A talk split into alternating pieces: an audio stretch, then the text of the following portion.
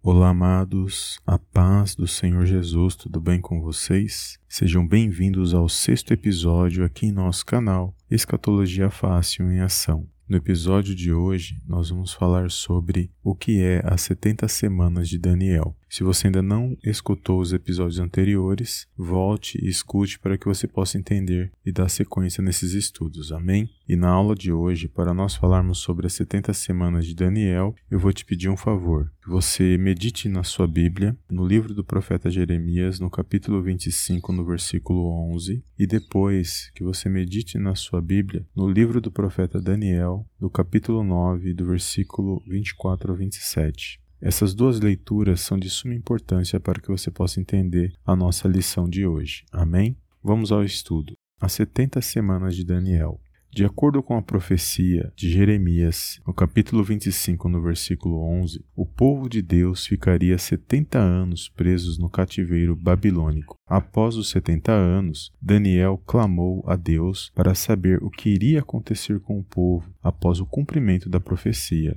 As 70 semanas de Daniel foi a revelação que Daniel recebeu do anjo Gabriel após jejuar e orar na presença de Deus. A revelação falava a respeito do povo de Israel, não só para aqueles dias, mas também para o futuro e nossos dias atuais. Explicação: a palavra semanas no livro de Daniel, capítulo 9, versículos do 24 a 27, a palavra semanas no original significa dias ou anos. Pelo contexto, percebemos que significa anos. O cálculo ficaria assim: 70 semanas vezes 7 anos é igual a 490 anos no total. Desses 490 anos, 483 anos foram cumpridos desde a ordem do rei Ciro para restaurar Jerusalém até a entrada triunfal de Jesus em Jerusalém. Após a morte do Messias, o relógio foi pausado por Deus. Assim, a igreja foi inserida nesse intervalo.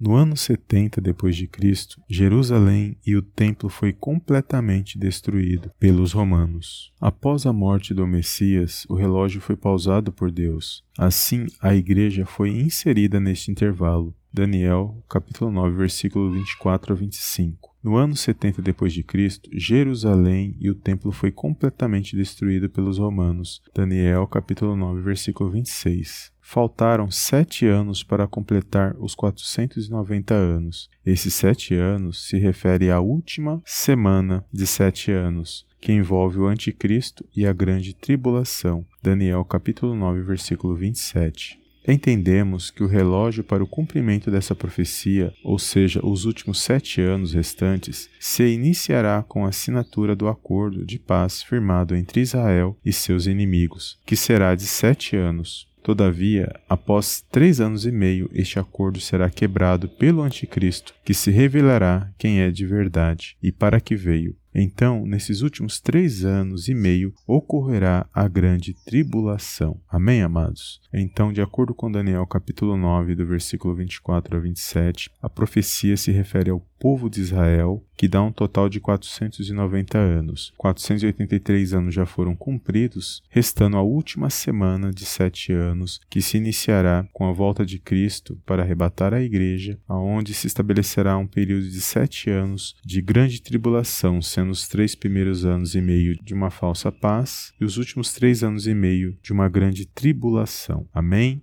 Esse foi o nosso episódio de hoje. Se você gostou, não esqueça de se inscrever no canal e de compartilhar. Eu te vejo no próximo episódio em nome do Senhor Jesus. Amém e amém.